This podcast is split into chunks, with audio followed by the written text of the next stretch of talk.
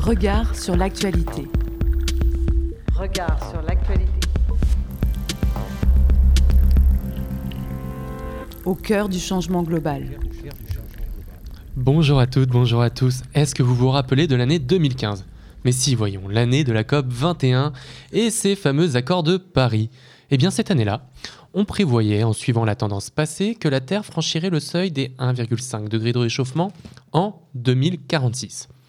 Depuis, les émissions, elles, elles ont continué et le réchauffement, et ben, le réchauffement, forcément, il s'est accéléré. Résultat, aujourd'hui, selon l'Institut Copernicus, c'est plutôt en 2034 pardon, que la, barre des 1,5 degrés sera franchie. Et oui, vous avez bien compris, cette année d'inaction climatique nous ont fait perdre 19 ans. Et pendant ce temps-là, bah, France Télévisions, trop attachée à couvrir des événements climaticides, nous y reviendrons dans les mercredis de l'Anthropocène à 19h, a décidé de se passer de son service dédié à la transition écologique, NOWU, pour allouer ce budget aux équipes des Jeux olympiques le sens des priorités. Bienvenue sur Radio Anthropocène, un média qui, lui, est bel et bien dédié à la question écologique sous toutes ses formes et dans toutes ses acceptions. Aujourd'hui, dans Regard sur l'actualité, je suis accompagné de François de Gasperi, de Damien Rondepierre. Bonjour à tous les deux. Bonjour, Florian. Et alors aujourd'hui, on a prévu d'évoquer plusieurs sujets. Oui, tout à fait. On commencera avec euh, l'avocat Arnaud Gossman pour évoquer les points positifs et négatifs des conclusions de la COP28 qui s'est achevée la semaine dernière. Et en deuxième partie d'émission, c'est Isabelle Petiot, vice-présidente de la métropole de Lyon, qui viendra nous parler du plan déchets et de la mise en place des bornes à compost. Mais on commence cette émission par décalage. François, chaque semaine, tu déplies un mot, une idée, un concept pour cerner les contours d'un monde en changement. Et aujourd'hui, tu nous parles de lien. Et c'est une histoire de lien dont je souhaite aujourd'hui vous parler, en effet Florian. Et puisqu'il faut toujours prendre les mots au pied de la lettre, me voilà. La notion de lien vient du latin ligamen et renvoie étymologiquement à un objet flexible de forme allongée, servant à enrouler une chose pour maintenir ensemble ses différentes parties ou à attacher entre elles deux ou plusieurs choses.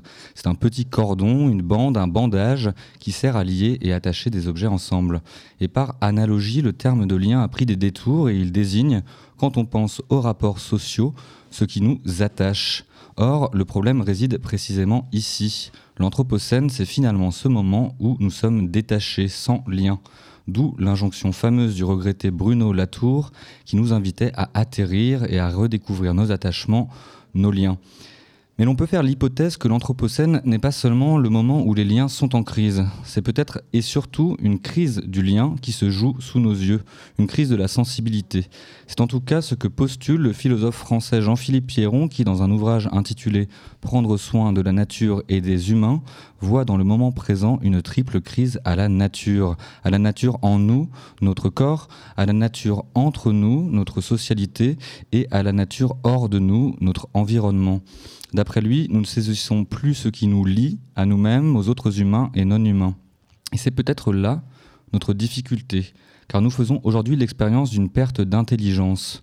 Quel lien y a-t-il, me direz-vous Loin de moi l'idée de plonger dans des discours réactionnaires qui verraient dans le moment présent une tendance croissante à la bêtise qui nous ferait entrer dans l'idiocratie, même si il est vrai que certains ne voient pas toujours le lien de causalité entre dérèglement climatique et responsabilité humaine. Mais non, je vous parle ici d'une perte d'intelligence au sens propre, celle de ne plus savoir faire le lien, car littéralement, intelligere, c'est comprendre, prendre ensemble, et donc faire le lien entre les mots et les choses. Et l'anthropologie nous le dit, la perte des mots s'accompagne de la perte des choses ou de notre rapport aux choses. Bien nommer les choses, c'est en prendre soin. C'est ce que montre Marie Salone, anthropologue spécialiste du fait colonial en Océanie, qui fait le lien entre l'entreprise coloniale et la dégradation de la nature via l'acculturation des populations autochtones à l'anglais. Pour préserver la biodiversité, il faut ainsi soigner la noodiversité chère à Bernard Stiegler, c'est-à-dire la diversité linguistique et culturelle. Ce lien distendu entre les mots et les choses, entre le vocabulaire et la nature, est aussi le fait de notre crise attentionnelle. Alors même que j'écris ces lignes, les bips résonnent sur mon téléphone, les alertes push se multiplient. Ils m'invitent à suivre le lien, à cliquer dessus. Alors que notre lien au vivant se réduit à peau de chagrin, nous vivons dans un monde peuplé d'hyperliens. Ces références textuelles insérées dans nos écrans qui sont autant de rebonds incessants nous permettant de passer automatiquement d'un document consulté à un autre. C'est ce que souligne Nicolas Carr, médiologue et auteur à succès, finaliste du prix Pulitzer, dans un ouvrage à succès intitulé Internet rend-il bête D'après lui, les hyperliens nous permettent pas de nous concentrer. Ils sont autant de petites distractions qui alourdissent notre charge cognitive et qui réduisent notre compréhension d'un texte. Et dans ce nouveau monde, le nôtre, c'est notre capacité d'attention même qui est menacée, et avec elle, notre capacité à faire attention. Et comme dans toute jungle, sur Internet, parfois, le lien est mort ce soir. Prisonnier, pris en lien par nos liens, la belle affaire, d'autant que la connexion numérique ne cesse de s'accélérer. Toujours plus vite, toujours plus haut, toujours plus fort pour rejoindre les cimes olympiques de la connexion, de la mise en lien. 3G, 4G, 5G, le renouvellement des générations est prompt et l'on ne sait que faire de toutes ces données qui nous sont promises. Des liens qui nous aliènent et nous attachent. Comme un retour aux sources en somme, puisque oui, j'avais oublié de vous le dire, les liens, écrits au pluriel, ce sont aussi les cordes ou les chaînes qui servent à attacher un prisonnier. Plus de liens, moins de biens. Le slogan est désormais célèbre, mais connaissons-nous réellement le rôle du lien social? C'est une étude d'Harvard qui le révèle. En observant le quotidien de 724 hommes pendant 75 ans, les scientifiques de l'université se sont penchés sur la recette du bonheur. Leur verdict est tombé fin 2015. Ni la richesse ni la célébrité ne suffiraient à rendre quelqu'un heureux. La qualité des relations, en revanche, garantirait bonheur, santé et mémoire. L'expérience montre que les individus les plus connectés à leur famille, à leurs amis et à leur cercle social sont non seulement plus heureux, mais aussi en meilleure santé. En cas de situation de stress, le fait d'être en lien, d'être entouré, contribue à notre apaisement. Et à l'inverse, la solitude et l'isolement contribuent à des hauts niveaux d'hormones de stress, comme le cortisol. Et ces facteurs usent et dégradent progressivement les différents systèmes du corps, concourant même à une diminution de l'espérance de vie. Et l'absence de lien va même jusqu'à tuer. C'est aussi ce que montre Eric Klinenberg dans un ouvrage resté célèbre intitulé Heatwave. Dans cette autopsie sociale de la canicule de 1995 à Chicago, le sociologue américain met en lumière l'importance des liens faibles en situation de catastrophe. La densité des interactions, même banales, qui nous lient les uns aux autres, joue un rôle essentiel en situation de crise. À Chicago, pendant la canicule, c'est dans les quartiers où les infrastructures sociales étaient le mieux maillées que le taux de mortalité a été le moins fort. Se relier, voisiner, se connaître, s'échanger un regard, des actes en apparence ordinaires et pourtant essentiels. Je vous le disais au départ, le lien renvoie à un cordon, une bande, un bandage. Alors ne serait-il pas le temps de briser ces liens factices, ces hyperliens qui nous entravent, ces connexions qui n'en sont plus, et de refaire du lien un bandage, quelque chose qui nous soigne pour éviter la débandade?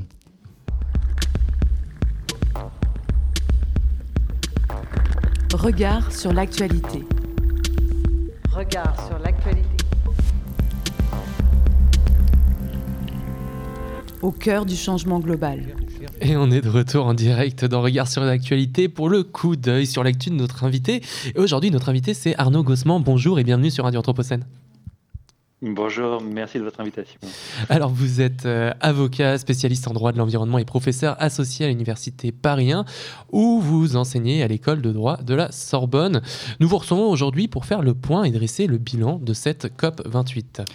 Alors, on, on l'a largement entendu, la COP28 a été présentée comme un accord historique. Certains l'ont qualifié d'accord inédit, quand d'autres le jugent décevant, insuffisant. Alors, qu'en est-il vraiment? Quel est votre sentiment général à cet égard, Arnaud Gossman alors, il faut rappeler d'abord que la COP, c'est la conférence des parties euh, à la Convention internationale de 1992 sur les changements climatiques. Et quand on parle de conférence des parties, on parle en réalité de conférence des États partis à cette Convention internationale. Ils sont 197, plus l'Union européenne. Et les États se mettent d'accord sur décision après euh, deux semaines de travail. Et au terme de cette décision, cette année, qu'est-ce qu'il était question?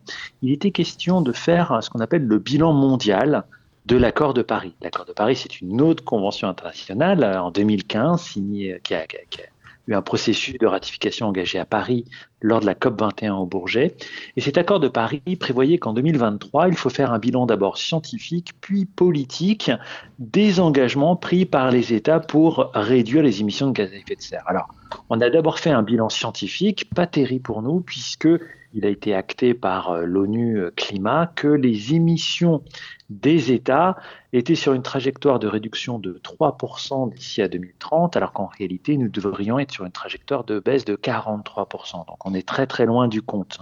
Donc face à ce constat un petit peu morose euh, des efforts, ou plutôt de l'absence d'efforts faits par les États pour réduire leurs émissions de gaz à effet de serre, eh bien, euh, les chefs d'État, de gouvernement, les diplomates qui se sont réunis euh, à Dubaï étaient censés euh, rédiger une décision expliquant ce qu'on allait faire en réaction, de manière à améliorer les choses, surtout d'ici à 2030, voire à voire 2050, puisque 2050, on est censé arriver à la neutralité climatique.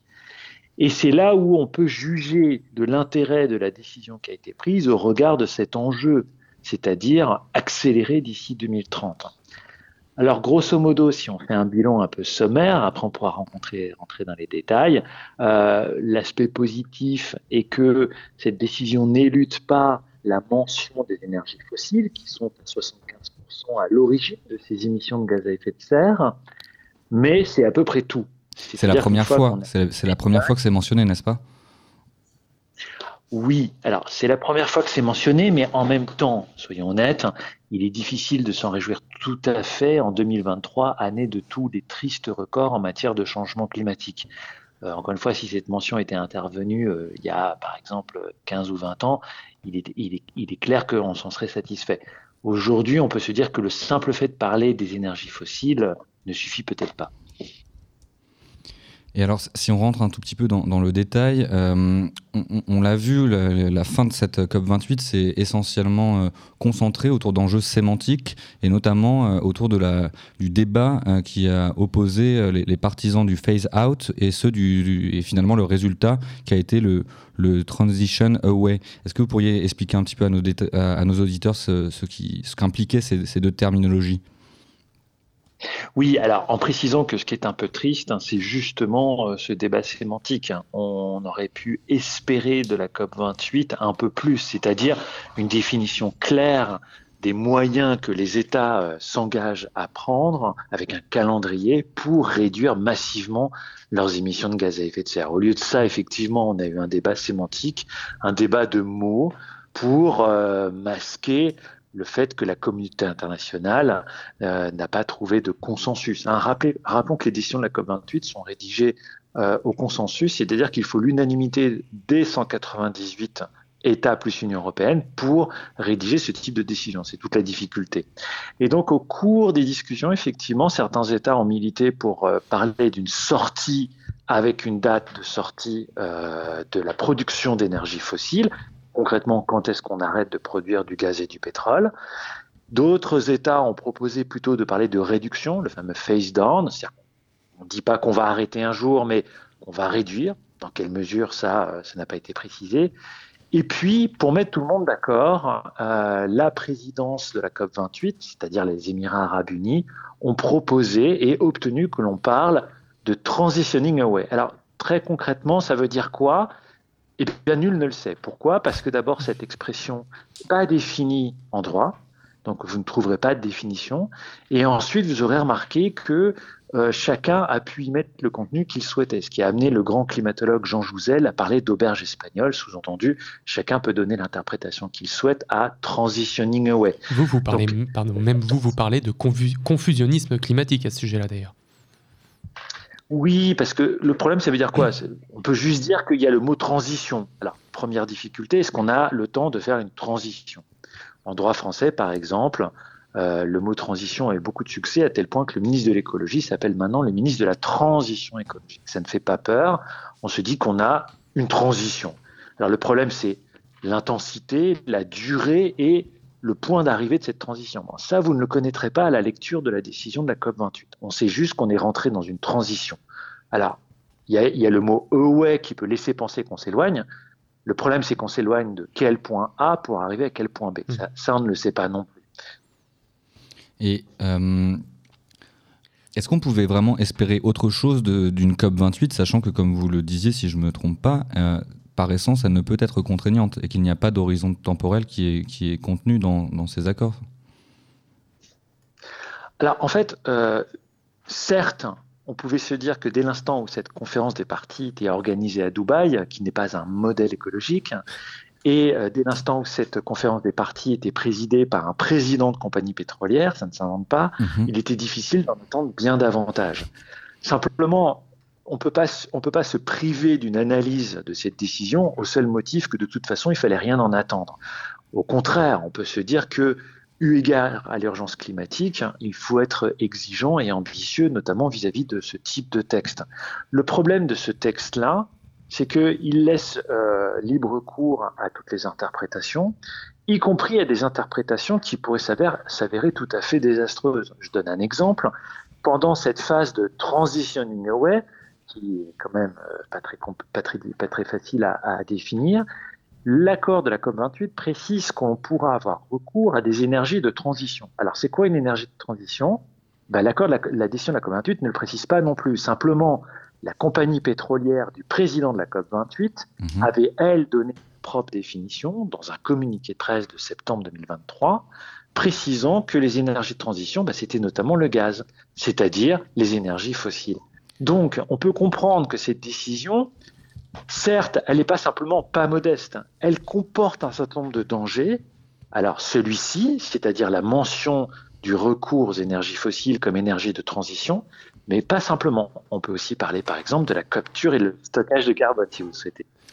Moi, il y a quelque chose que j'ai- que j'aimerais comprendre. Euh, L'Agence internationale de l'énergie euh, a indiqué qu'il ne fallait plus euh, réaliser aucun ouvrage, aucune extraction nouvelle pour, pour s'assurer du respect des accords de Paris.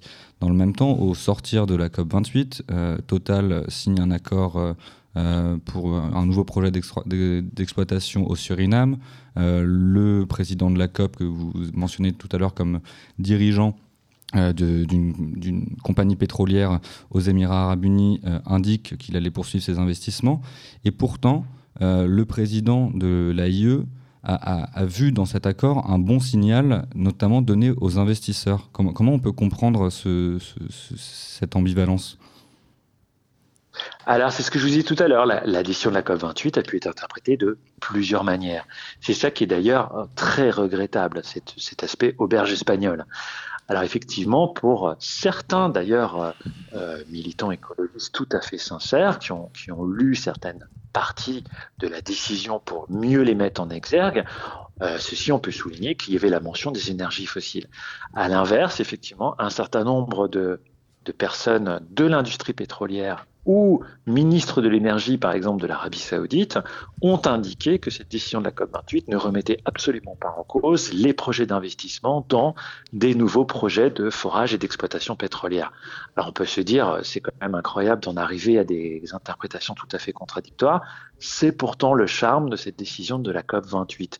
Alors c'est d'autant plus regrettable que la situation est complexe, puisque ces compagnies pétrolières, dont celle du président de la COP28, sont aussi des sociétés qui investissent dans les énergies renouvelables. Et on aurait pu effectivement espérer de cette COP28 que une direction soit donnée à ces compagnies d'investir préférentiellement dans la production d'énergie renouvelable plutôt que dans la production d'énergie fossile. C'est ça qui est dommage.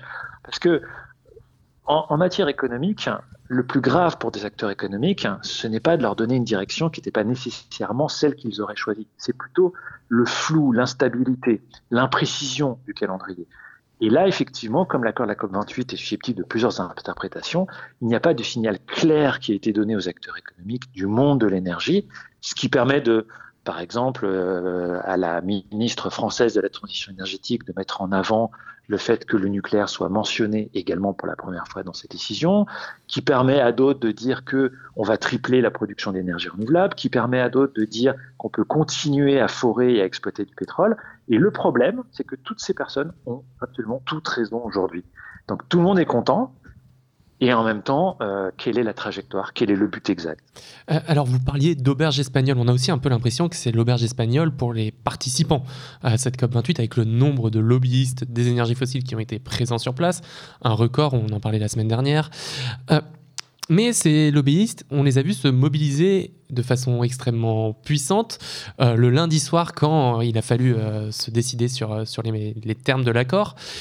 On, se demande presque s'ils n'ont pas eu un petit peu peur que, le, terme de phase out soit, utilisé. Est-ce que ça dit quelque chose aussi peut-être de la, puissance d'un texte comme, comme celui-ci? Alors la première chose qu'il faut rappeler, c'est qu'il est absolument essentiel de conserver ce multilatéralisme. Il est, même si les COP aboutissent à des décisions plus ou moins précises, plus ou moins, euh, comment dirais-je, enthousiasmantes, il est, absolument indispensable que les, États continuent de parler, continuent de se réunir. Personne de sérieux aujourd'hui ne propose que l'on arrête le processus des COP. Et si jamais tel était le cas, euh, je pense que euh, tout le monde s'en prendrait aux États qui auraient été responsables de l'échec de ce, processus de discussion euh, commencé à, Berlin. Donc non, il faut continuer à discuter. La deuxième chose, c'est qu'il y a COP et COP. En fait, la COP 28, euh, territorialement, il y avait deux espaces, comme pour n'importe quel COP. Il y a ce qu'on appelle la Blue Zone, dans laquelle vous allez avoir des négociateurs, c'est-à-dire des représentants des États, c'est-à-dire des représentants des gouvernements des États, des exécutifs ces négociateurs, c'est-à-dire des diplomates, des fonctionnaires, euh, ont pour rôle de négocier les termes des différents textes qui sortent de la COP. Et puis à côté, vous avez euh, une sorte de foire commerciale, c'est-à-dire la Green Zone, dans laquelle vous avez des entreprises qui viennent même y présenter des modèles de voitures très peu euh, vertueux pour l'environnement. Donc que des, des, agences de lobbying aient beaucoup communiqué sur la présence de leurs membres pour euh, attirer des clients. Ne leur c'est tout à fait normal et ne leur donnons pas l'importance qu'elles n'ont en réalité pas. Mm. Euh, ce n'est pas pour ça que ces lobbyistes, c'est pas parce qu'ils sont plus nombreux que jamais dans la green zone qu'ils ont accès aux réunions dans lesquelles ils n'ont rien à y faire. Mais c'est vrai que il est possible aussi que parfois certains États prêtent une attention plus particulière aux représentants de telle ou telle industrie mais les choses sont complexes. Euh, lorsque, par exemple, la représentante de l'Ouganda vous dit euh, moi, je refuse de m'opposer à la production pétrolière parce que vous, vous en avez profité, vous, pays occidentaux, pendant des décennies, et que nous, aujourd'hui, vous ne proposez rien euh, pour assurer notre développement économique et euh, aussi euh, un modèle plus soutenable pour notre population, euh, elle dit quelque chose d'extrêmement vrai. Ça ne veut pas dire qu'elle est lobbyiste du pétrole. Ça veut dire qu'elle nous, tend un miroir qui ne nous plaît pas nécessairement quant à la responsabilité historique de certains États. Et puis enfin, troisième point, à l'intérieur de la COP28, vous aviez en réalité trois types de réunions. Vous aviez la réunion des partis à la Convention internationale de 92, la réunion des partis à l'accord de Paris de 2015 euh, et la réunion des partis au protocole de Kyoto de 97. Donc ces trois types de réunions se passent dans des endroits où vous avez des représentants euh, des exécutifs nationaux. Et même si les lobbies sont nombreux, le problème, c'est pas le, côté numérique. Vous pouvez avoir un lobbyiste peut-être très performant et vous pouvez en avoir 2000 totalement euh, transparents. Mmh. Le, problème, c'est dans quelle mesure les exécutifs nationaux estiment que leur futur est encore lié aux énergies fossiles. On, le voit avec vous, Arnaud Gossement, en, rentrant un petit peu dans, le détail de cette COP28, on, en voit les limites, on, mesure le fait qu'elle ne soit pas contraignante, qu'il n'y ait pas d'horizon temporel concret euh, pour agir et que, euh, et que le flou artistique qui entoure les termes du débat pose question. Euh, on, aimerait du coup se, savoir où se trouve finalement le pouvoir d'agir, à quel niveau peuvent et, doivent se prendre les décisions, euh, puisqu'on le sait, derrière, c'est les États qui, déclinent les décisions contenues dans cet accord. Alors, il faut rappeler qu'est-ce qu'est un État? Un État, ce n'est pas juste le gouvernement, qui est d'ailleurs toujours temporaire, euh, qui va envoyer des représentants dans une COP. Un État, pour euh, les étudiants en première année de droit, c'est à la fois une administration, c'est aussi un territoire et une population. Donc quand on parle des États partis à la COP, hein, il faut aussi que tous ceux qui vous écoutent sachent mhm. qu'ils sont désignés. C'est-à-dire que l'ensemble des citoyens, mais aussi des corps intermédiaires, des associations, des entreprises, des collectivités, sont concernés par ces décisions, par euh, cette conférence euh, de l'ONU. Et donc, en fait, tout à chacun peut et doit agir. Il y a aussi une responsabilité. Il y a une expression qui est très belle dans la Convention internationale de 92, c'est celle de responsabilité commune mais différenciée. Nous avons tous une responsabilité, tous, mais évidemment elle est différenciée. Il est bien évident que le dirigeant d'une très grande entreprise n'a pas la même responsabilité euh, qu'un enfant de 10 ans. Ceci étant, nous en avons tous quand même. Et cette responsabilité, elle doit être vécue de manière positive. C'est-à-dire que chacun, à son niveau, en fonction de ses moyens et de ses capacités, peut agir. Ça peut être un journaliste qui contribue à l'information du public, ça peut être aussi un avocat qui prend des dossiers pour faire en sorte que le droit de l'environnement progresse, ça peut être un professeur qui euh, répond aux questions de ses étudiants euh, ou élèves, ça peut être aussi euh, des parents qui souhaitent informer leurs enfants sur l'état des connaissances scientifiques et en même temps sur ce qu'il est possible de faire. Par exemple, en consommant ou en ne consommant pas. Bref, à tous les niveaux, il est bien évident que les exécutifs nationaux vont aussi, d'ailleurs nos dirigeants, être sensibles à l'état de leurs opinions publiques, à ce que souhaitent les électeurs, à ce que répondent les gens euh, dans les sondages et les campagnes euh, d'information. Donc tout ça pour dire que oui, euh, chacun peut agir et tous les modes d'action sont tous précieux.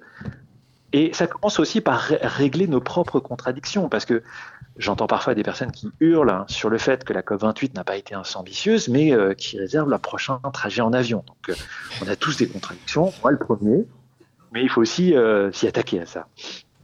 Et, à ce titre, qu'est-ce qu'on peut espérer de cette transition écologique?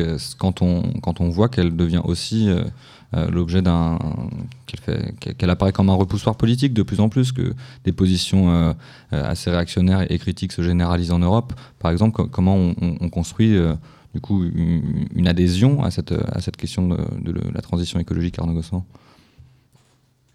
Bah, Déjà, le fait qu'on soit dans le dur, qu'on soit dans la crispation, prouve qu'on discute des, vraies choses. Parce que si effectivement il n'y avait pas de débat, pas de conflit, cela signifierait juste une chose, c'est qu'il se passe rien. Donc là, ça veut dire qu'il se passe quelque chose. C'est que malgré tout, euh, je pense que la plupart des dirigeants politiques, pas tous évidemment, des dirigeants politiques, économiques et la plupart des opinions publiques sont aujourd'hui convaincus de l'existence du changement climatique et que des millions de personnes sur la planète subissent déjà les effets désastreux du changement climatique, sécheresse, inondations, perte de production agricole, etc., etc. Donc là, aujourd'hui, je pense que la prise de conscience, euh, elle est là, ça me paraît tout à fait évident. Et en même temps, les solutions existent aussi. L'information sur ce qu'il est possible de faire au niveau individuel, au niveau entrepreneurial, politique, etc. Cette information, elle est disponible, elle existe. Il suffit d'aller se balader sur Internet, euh, notamment sur les sites évidemment de, confiance, et on voit tout de suite quelles sont les solutions qui sont à mettre en œuvre tous les jours euh, pour tout à chacun. Et puis, il y a quand même des motifs d'espérer. Et donc, de se lever du lit et de ne pas rester au lit en disant, euh, de toute façon, c'est foutu, euh, je, ne fais rien, voire même des attitudes cyniques qui consistent à dire, après moi le chaos. Vous avez quand même, euh, par exemple, vous citiez tout à l'heure l'Agence internationale de l'énergie. Elle a publié un rapport qui s'appelle Oil Demand, comme elle le fait chaque année, où elle évalue la demande en hydrocarbures dans le monde entier chaque année. Et pour la première fois en 2023, euh, l'Agence internationale de l'énergie, alors c'est pas des écolos chevelus, hein, euh, a indiqué qu'elle pense, avec évidemment des prudences, mais c'est la première fois qu'elle pense que cette demande en pétrole, cette consommation de pétrole va décliner à compter de 2025. Alors c'est trop lent, mais c'est une excellente nouvelle parce qu'aujourd'hui on n'a jamais autant consommé de pétrole mmh. et pire, on n'a jamais autant dépensé d'argent public pour soutenir la consommation de pétrole. Mais la bonne nouvelle, c'est que l'extraction de pétrole est concurrencée. Un, parce qu'elle coûte de plus en plus cher, ça échappera à personne que le pétrole est de plus en plus cher. Et deux, parce que les solutions alternatives, à la fois pour se chauffer ou se déplacer, eh ben, malgré tout, euh, se multiplient. Aujourd'hui, on a encore trop rarement, mais de plus en plus souvent malgré tout, des alternatives pour euh, se chauffer, se déplacer, consommer avec euh, moins de pétrole. Donc voilà, la question c'est pas est-ce qu'on a les solutions, on les a. La question c'est comment on les accélère. Et ça, euh, c'est pas la COP 28 euh, ou la COP 29 d'ailleurs qui va nous le dire. Il ne faut pas attendre tout nos dirigeants non plus. Peut-être euh, pour, pour poursuivre cet échange, du fait de votre euh, position euh, de, juriste, euh, vous entendre sur, le, sur, d'ailleurs une de, vos formules où vous, déclariez dans une interview que le, bagage législatif et réglementaire est très complet, voire trop complet, hein, en parlant du, droit de l'environnement, je, le crois, et que la norme environnementale finissait par desservir sa propre cause en produisant l'effet inverse à celui recherché.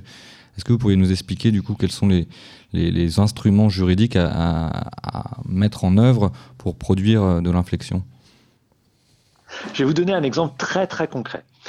il y a quelques années, euh, un certain nombre d'acteurs politiques euh, et aussi économiques se sont demandé comment déployer les panneaux solaires en France. L'un des moyens de les déployer, c'est de les mettre sur les toits. Certains diront même que c'est mieux de les mettre sur les toits que sur des sols agricoles, ce qui se discute, mais c'est compliqué. En tout cas, on peut les mettre sur les toits. Et là, vous aviez deux écoles de pensée. Vous aviez une première école de pensée qui disait, écoutez, on n'a pas besoin de voter une belle loi pour dire qu'il faut mettre des panneaux solaires, on s'y met. On s'y met, c'est-à-dire en informant les propriétaires euh, de bâtiments, par exemple, euh, de l'intérêt de mettre des panneaux solaires sur les toits. On travaille sur les prix, on travaille sur la formation des ouvriers qui vont installer ces panneaux. On travaille sur la formation aussi des maires pour qu'ils ne refusent pas les permis de construire pour les bâtiments équipés de panneaux solaires. On explique aux riverains que ça ne va pas leur créer de préjudice de vue, etc., etc. Ça, c'est une première école de pensée qui disait, écoutez, aujourd'hui, il faut s'y mettre. Et puis, il y a une deuxième école de pensée qui a dit, attendez, non, on est en France, en France, on aime bien les lois, il faut voter ça dans la loi. Donc, on a voté une loi. La loi, déjà, est très, très compliquée parce que il faut préciser ce qu'est un bâtiment, ce qu'est une toiture, euh, dans quel cas c'est pas mal d'en mettre. Et puis ces toits, évidemment, comme n'importe quel principe, prévoit plein d'exceptions. Et ce matin, ce 20 décembre, nous avons un décret au journal officiel, plusieurs dizaines de pages, pour expliquer toutes les exceptions à l'obligation de mettre des panneaux solaires sur les toits. Eh bien, je vous mets au défi de lire euh, ce, décret, de, sauf que vous voulez vous endormir tranquillement ce soir, mais vous allez voir que le décret est particulièrement compliqué. Du coup, qu'est-ce qui se passe? Bah, Tous ceux qui étaient motivés pour mettre des panneaux solaires, pour investir aujourd'hui, bah, il leur faut le temps de lire ce décret et peut-être même de m'appeler pour, me dire euh, est-ce que ça vaut le coup? Voilà, typiquement, il y a des moments où on n'a peut-être pas besoin d'écrire des textes pour s'y mettre et pour mmh. s'engager. Alors Arnaud Gossement, une, dernière question. L'entretien va bientôt euh, toucher à sa fin. Vous le soulignez, nous sommes le 20 décembre. Euh, Noël approche. Est-ce que vous auriez une bonne nouvelle à nous annoncer du côté euh, de l'environnement et de la question de l'Anthropocène? Oui, c'est le fait que Noël, la bonne nouvelle, c'est que je suis absolument convaincu. Alors, moi, je, vieillis, mais je, fais tout pour rester au contact euh, des plus jeunes. Alors, même si les jeunes que je fréquente, c'est-à-dire des, jeunes avocats et des jeunes étudiants en droit, sont souvent déjà très, très euh, informés sur l'environnement, donc c'est pas, c'est pas tout à fait représentatif de toute la population française. Mais je constate qu'effectivement, euh, pour ces jeunes, le plus important, c'est de se réunir avec leurs proches, encore plus que de disposer d'une montagne de cadeaux en plastique au pied du sapin. Alors, je ne tire pas de mon chapeau, c'est vraiment quelque chose qui m'a. Euh, alors, non seulement euh, il existe des cadeaux euh, qui sont beaucoup plus vertueux que d'autres, et d'ailleurs souvent moins chers, mais aussi c'est imaginer qu'on en offre un petit peu moins et qu'on met un peu plus de temps dans, par exemple, la préparation du repas. Et même pour la préparation du repas, vous trouvez plein de sites internet hein, qui vous expliquent comment manger un peu moins de viande, par exemple, euh, pour euh, faire la fête entre amis.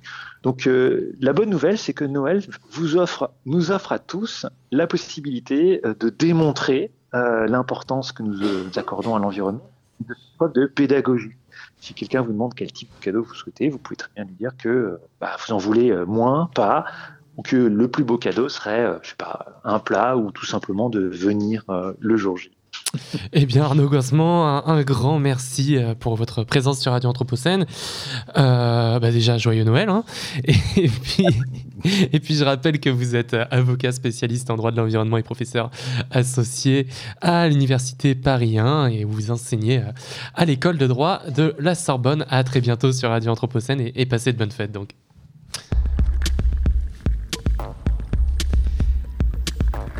Regard sur l'actualité. Regard sur l'actualité. Au cœur du changement global. Et on est toujours en direct sur Radio Anthropocène. Vous pouvez retrouver euh, l'entretien qu'on vient d'avoir avec euh, Arnaud Gossement sur, euh, sur notre site radio-anthropocène.fr et sur toutes les plateformes de podcast. Maintenant, c'est à Indra Kratokville de rentrer en scène pour Faute de mieux. Bonjour Indra. Bonjour Florian. Et donc aujourd'hui, tu nous parles de fantômes. Effectivement, je vais vous parler des fantômes, puisque nous sommes en fin d'année et il est temps de parler des choses sérieuses. Alors, faute de mieux, un fantôme paisible. Nous nous croisons régulièrement les uns les autres dans les ascenseurs et nous échangeons fréquemment quelques regards, voire quelques mots à l'occasion des transactions monétaires concernant produits et services et il nous arrive d'aller beaucoup plus loin. Nous formons des couples, des binômes, des troupes, des quadruples, des familles, des groupes, des équipes, des bandes organisées, et au-delà, des entités encore autrement plus importantes et géométriquement complexes que je ne serais probablement pas capable de saisir ou de décrire. Bref, nous sociabilisons sans cesse et pour toutes sortes de raisons, et cette activité intense, effrénée, nous fait parfois oublier les bases de la pratique. Et oui, ce sont souvent les choses les plus évidentes qui réussissent à passer inaperçues, qui parviennent à se faufiler dans les angles morts de notre perception du monde. Ainsi, ai-je remarqué, nous avons tendance à nous considérer un peu naïvement seuls. Non pas seul au monde, je ne veux nullement parler du sentiment de solitude.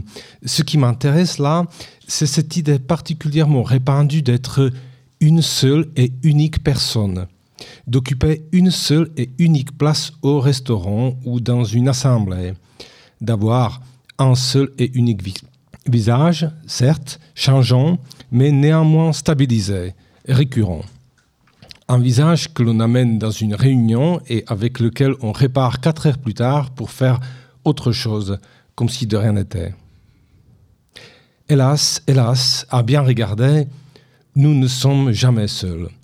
Euh, partout où nous allons, quoi que nous fassions, des reflets de nous-mêmes nous accompagnent, des sortes de fantômes euh, que nous sommes les seuls à ne pas voir, mais que nos interlocuteurs perçoivent très bien, puisqu'au moment précis où nous leur adressons la parole pour dire Ah non, madame, ça risque d'être compliqué, mais enfin, que sais-je, peu importe, à ce moment précis où notre corps et notre visage expriment une attitude bienveillante ou hostile, à ce moment exact, quelque chose qui nous accompagnait, qui nous collait à la peau jusque-là, se détache de nous pour vivre en quelque sorte sa propre vie.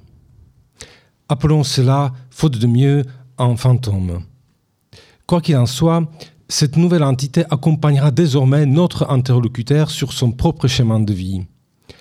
Regardez bien en sortant de votre rendez-vous. Retournez-vous et vous verrez votre interlocuteur s'en aller avec au moins un personnage, peut-être un peu flou, peut-être un peu grotesque ou caricatural, mais qui vous ressemble bien un petit peu. Et parfois carrément plusieurs personnages qui vous ressemblent chacun à sa façon. Voici où je voulais en venir. Nous sommes toujours plus nombreux et plus nombreuses que ce que nous croyons. Toute une foule potentielle nous accompagne. On se déplace en meute. Et il serait temps de reconnaître que certains de nos avatars ne sont pas toujours bien intentionnés.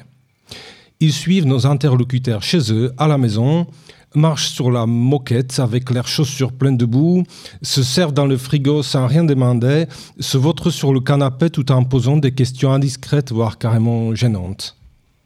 Ou pire, ils menacent, ils formulent des reproches, ils insinuent, ils insultent, ils agressent. Vous voyez bien, n'est-ce pas? C'est très compliqué de s'en débarrasser. Que peut-on y faire, me direz-vous? Alors justement, j'allais y venir. Euh, ce n'est pas une mince affaire, mais nous ne sommes pas non plus entièrement démunis.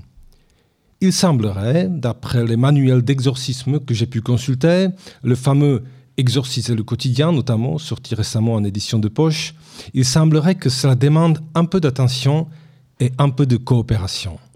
Du côté de la source d'abord, de l'émetteur des fantômes. Il est recommandé de veiller à ce que nos attitudes, nos faits et gestes laissent peu de place aux entités maléfiques, qui profitent de chaque grimace et posture négative pour se jeter sur notre interlocuteur. Il s'agit de produire, faute de mieux, des fantômes paisibles. Du côté des récepteurs ensuite, c'est un peu plus compliqué puisqu'il y a d'ores et déjà un certain engagement émotionnel. Néanmoins, parmi les recettes de grammaire, pour aller vite, il est conseillé de mettre le fantôme nuisible devant le seul argument auquel il ne peut résister. Il faut lui indiquer, calmement mais fermement, qu'il est un fantôme, donc à n'être dénué de toute volonté propre ce qui a pour conséquence sa dissolution immédiate ou progressive. Bon, euh, comme d'habitude, tout cela semble toujours plus simple à dire qu'à faire. Mais avec un peu d'entraînement, il est permis de presque tout espérer.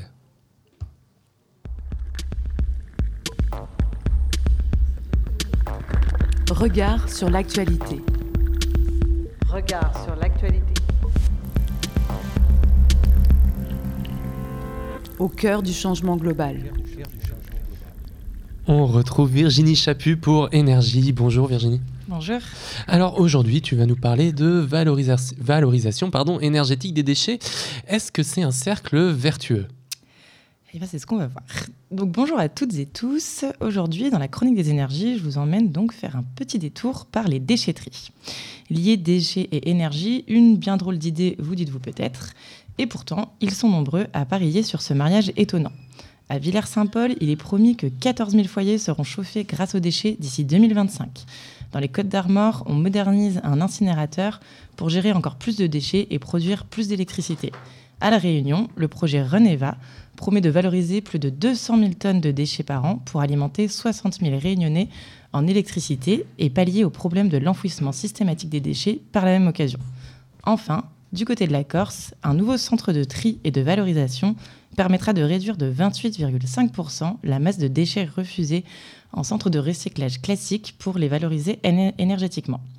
Ce ne sont ici que quelques exemples, mais une chose est sûre, la valorisation énergétique des déchets est une brique qui prend de plus en plus de place dans le mix énergétique français.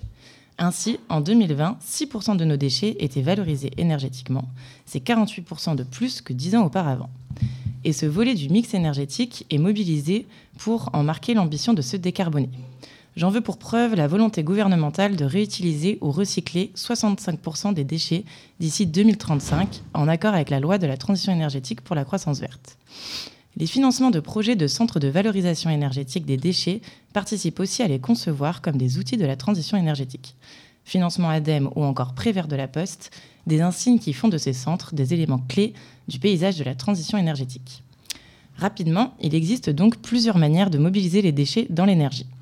D'abord pour la production de biogaz ou GNV quand on l'utilise pour les transports en méthanisant des déchets organiques, pour la production d'électricité en incinérant des déchets ménagers, et enfin par la fabrication de combustibles solides de récupération à partir de déchets solides non dangereux à utiliser par exemple dans des chaudières en remplacement des énergies fossiles. Et alors est-ce que la collaboration de différents secteurs économiques est un indispensable pour la réussite de la transition? Alors sur ce point, le message est clair. Lorsque l'on pose la question aux acteurs de la transition énergétique, tous affirment que pour la mettre en œuvre, il faudra embarquer l'ensemble de la société. Utiliser les déchets pour produire de l'énergie s'inscrit parfaitement dans cette logique d'articulation et de mise au diapason de tous les acteurs sociaux pour que la transition soit faite. Imaginez que l'on développe des énergies renouvelables, mais qu'en parallèle, on continue de consommer l'énergie dans des passoires thermiques. Cela n'aurait aucun sens. Mais trêve de raillerie, ce qu'il est important de retenir, c'est que pour que la transition soit efficace et effective, il faut d'une part que chaque acteur s'engage dans une rupture de ses propres modes de production et d'usage, et d'autre part qu'il se coordonne avec d'autres, lorsque c'est possible, pour massifier de nouvelles pratiques. Si le premier levier peut se suffire à lui seul, le second est indissociable du premier niveau. Pour le réemploi des déchets, on remarque bien une articulation entre acteurs de l'énergie de l'énergie entre politique publique et acteurs agricoles ou du secteur des déchets. Si l'on note une légère baisse de la production de déchets, signe d'une volonté de transition du secteur, l'ADEME parle par exemple encore de la valorisation des déchets comme une ressource pour l'industrie française. Ce point est particulièrement intrigant et soulève un point de vigilance, celui que la valorisation des déchets glisse d'une piste pour la transition vers le développement d'un nouveau secteur économique. Si l'on adhère au célèbre triptyque développé par l'association Negawatt pour promouvoir la transition énergétique, il faut, pour qu'elle soit effective, améliorer l'efficacité des systèmes, adopter des modes de vie sobres et développer les énergies renouvelables. Dans le cadre du réemploi des déchets, on joue uniquement sur le tableau de l'efficacité. On ne peut en effet pas considérer les déchets comme source renouvelable. En tout cas, il semble plus opportun de ne pas le faire. Ici, il ne s'agit même pas d'une amélioration de l'efficacité des systèmes de production, mais d'un pansement pour réduire l'hémorragie de détritus qui caractérise notre organisation sociale. Dès lors, articuler secteur des déchets et de l'énergie ensemble est pensé à partir de la problématique des déchets trop nombreux, pas de la problématique de la transition énergétique. Et cette solution prend donc le risque de devenir une externalité économique positive, Alors, si les déchets ont de la valeur, pourquoi les réduire? Mais si la filière se développe sans changer d'approche, quels sont les risques sur nos représentations sociales de la transition énergétique? D'abord, il y a le risque de ne pas sortir des logiques capitalistes. Pour la production de biométhane, par exemple, les agriculteurs donnent leur surplus de déchets et récupèrent les résidus de la biométhanisation, pardon, bien que moins nourrissants pour les sols car moins carbonés. Si la production d'énergie est plus intéressante économiquement, y a-t-il un risque que des déchets organiques normalement utilisés comme fertilisants se retrouvent méthanisés? Dans ce cadre précis, les déchets organiques deviennent un bien marchand dont l'usage peut dépendre des perspectives financières plus que de la qualité des cultures. Ensuite, le problème majeur que je voudrais souligner ici, c'est que si les déchets sont envisagés comme des biens commercialisables, la remise en question de leur production sera ralentie. La solution est, parfaite consommer, jeter et gagner de l'électricité ou du gaz. Rien ne se crée, rien ne se perd, tout se transforme, d'accord? Mais quid du dicton qui dit que le meilleur déchet est celui qui n'existe pas? Avoir une solution de valorisation de nos déchets n'est pas un problème. Avoir une solution de valorisation dans un monde productiviste et capitaliste soulève un certain nombre d'inquiétudes. Les déchets en matière première ne risquent-ils pas d'être pensés par l'axe économique et, et dans des perspectives marchandes, plus que par les enjeux environnementaux et écologiques qu'ils soulèvent? À nouveau, cette solution est donc pertinente si intégrée à un mix énergétique est planifié pour certains cas précis comme le besoin d'autoconsommation des agriculteurs. Mais la massifier nous fait peut-être passer à côté de l'urgence. Il va falloir se décider à être sobre.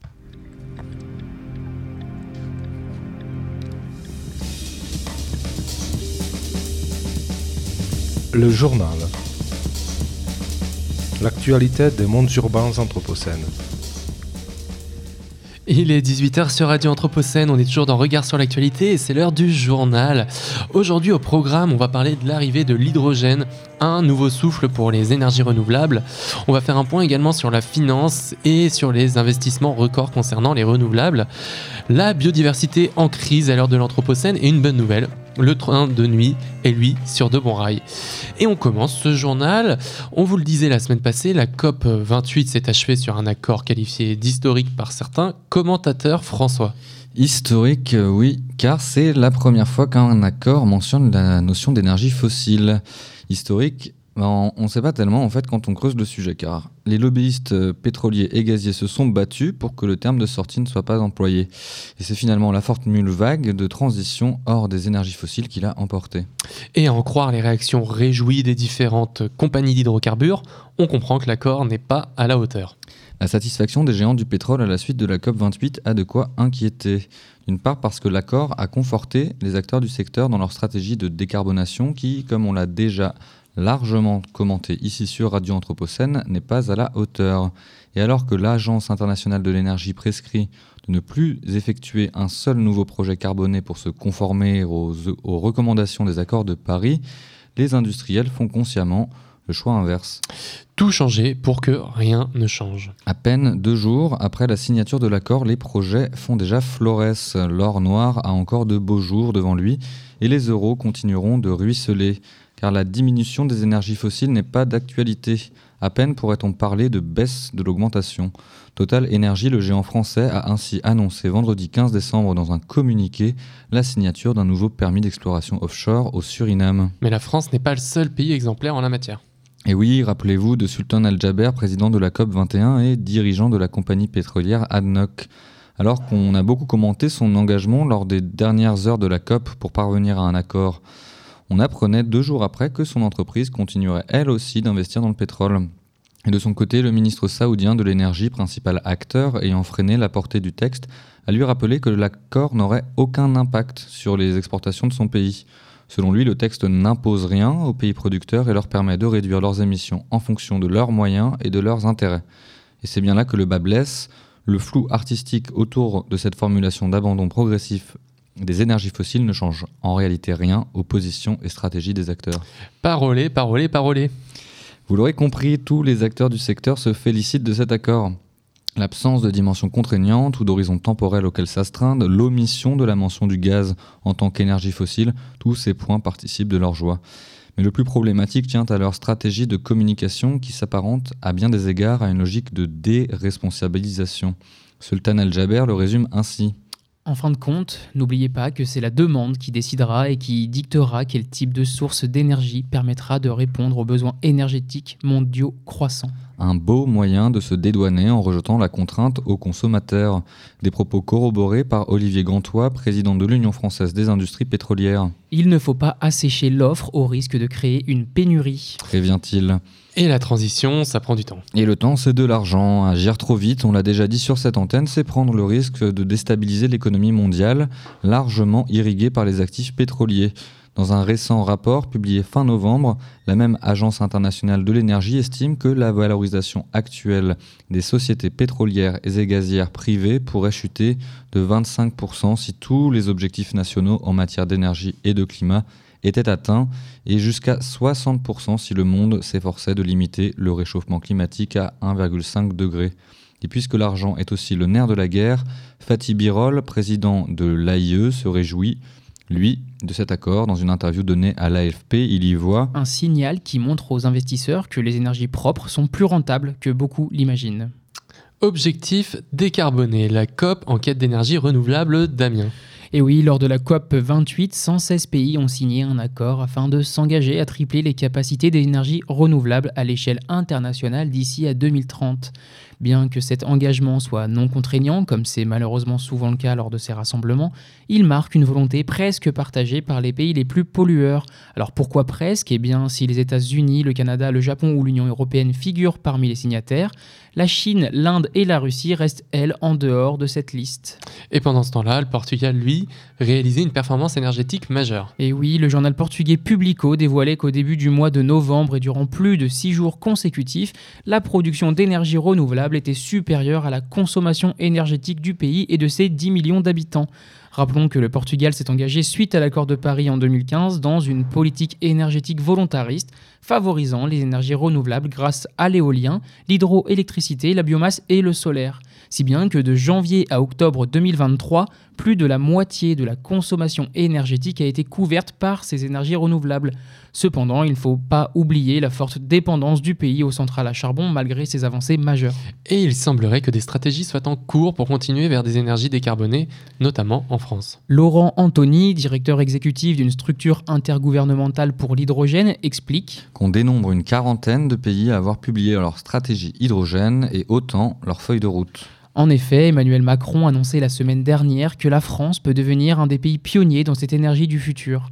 Et si l'on parle beaucoup d'hydrogène gris, produit avec des énergies fossiles, ou d'hydrogène vert, qui lui est produit avec les énergies renouvelables, le président annonce mettre des financements massifs pour explorer l'hydrogène blanc. Mais qu'est-ce que c'est que cet hydrogène blanc, Eh- Damien? Eh bien, l'hydrogène blanc, c'est une source d'énergie primaire, quand l'hydrogène vert et gris sont des sources d'énergie secondaire. Plus simplement, l'hydrogène blanc est directement utilisable, contrairement aux deux autres qui nécessitent une transformation et donc l'usage d'autres sources énergétiques. Et cerise sur le gâteau, deux chercheurs en géologie rattachés au laboratoire Géoressources de l'Université de Lorraine ont découvert un gisement immense dans les départements de la Moselle. Un gisement qui pourrait contenir jusqu'à 46 millions de tonnes d'hydrogène blanc. Les deux géologues, Philippe de Donato et Jacques Pironon, l'ont découvert en étudiant le potentiel de ressources en méthane dans le sol. Dans le cadre de leur projet de recherche intitulé Régalor, ils ont développé un outil permettant de mesurer la concentration de gaz dissous dans le sol, et ce jusqu'à 1200 mètres sous nos pieds. Pour vous donner un ordre de grandeur, 46 millions de tonnes d'hydrogène blanc correspond à plus de la moitié de la production annuelle dans le monde actuellement. Exploiter ce, gis- ce gisement, pardon, ce n'est pas rester dans cet imaginaire extractiviste dont il faudrait se départir? Il me semblerait, mais pour l'heure, les chercheurs émettent l'hypothèse que l'hydrogène est le résultat d'une réaction entre des, des molécules d'eau et minéraux composés de carbonate de fer. Alors si tel est le cas, cette production d'hydrogène serait presque renouvelable car ces processus chimiques sont très rapides. Cependant, leur discours reste surtout teinté d'une prudence scientifique. On est toujours dans les phases d'exploration, il faut rester prudent. Il faut connaître ce gisement sur son extension latérale et en profondeur avant de poser des questions sur sa production. Et dorénavant, et à l'approche des repas de Noël, vous saurez quoi répondre à l'exclamation Les chercheurs, ils cherchent, mais par contre, on ne sait pas ce qu'ils trouvent. En bref, cette semaine. Pour la santé de Nemo. C'est ainsi que signe sa lettre le député du Loiret Richard Ramos qu'il adresse aux chiens du couple présidentiel. À côté de cette lettre, une boîte de croquettes pour le moins original. Elles sont sans nitrite, et ce, du fait d'un règlement européen signé en juin dernier et qui rentrera en vigueur en 2024. Et au-delà du seul coup de com', c'est pour le député un moyen d'éveiller les consciences, car si nos animaux à quatre pattes sont ainsi pris en considération, les nitrites restent eux bien autorisés dans la charcuterie toute humaine. Pourtant, les conséquences sur la santé humaine sont bien documentées. Dès 2022, l'Agence nationale de sécurité française avait confirmé le lien entre exposition aux nitrates et nitrites et le risque de cancer colorectal.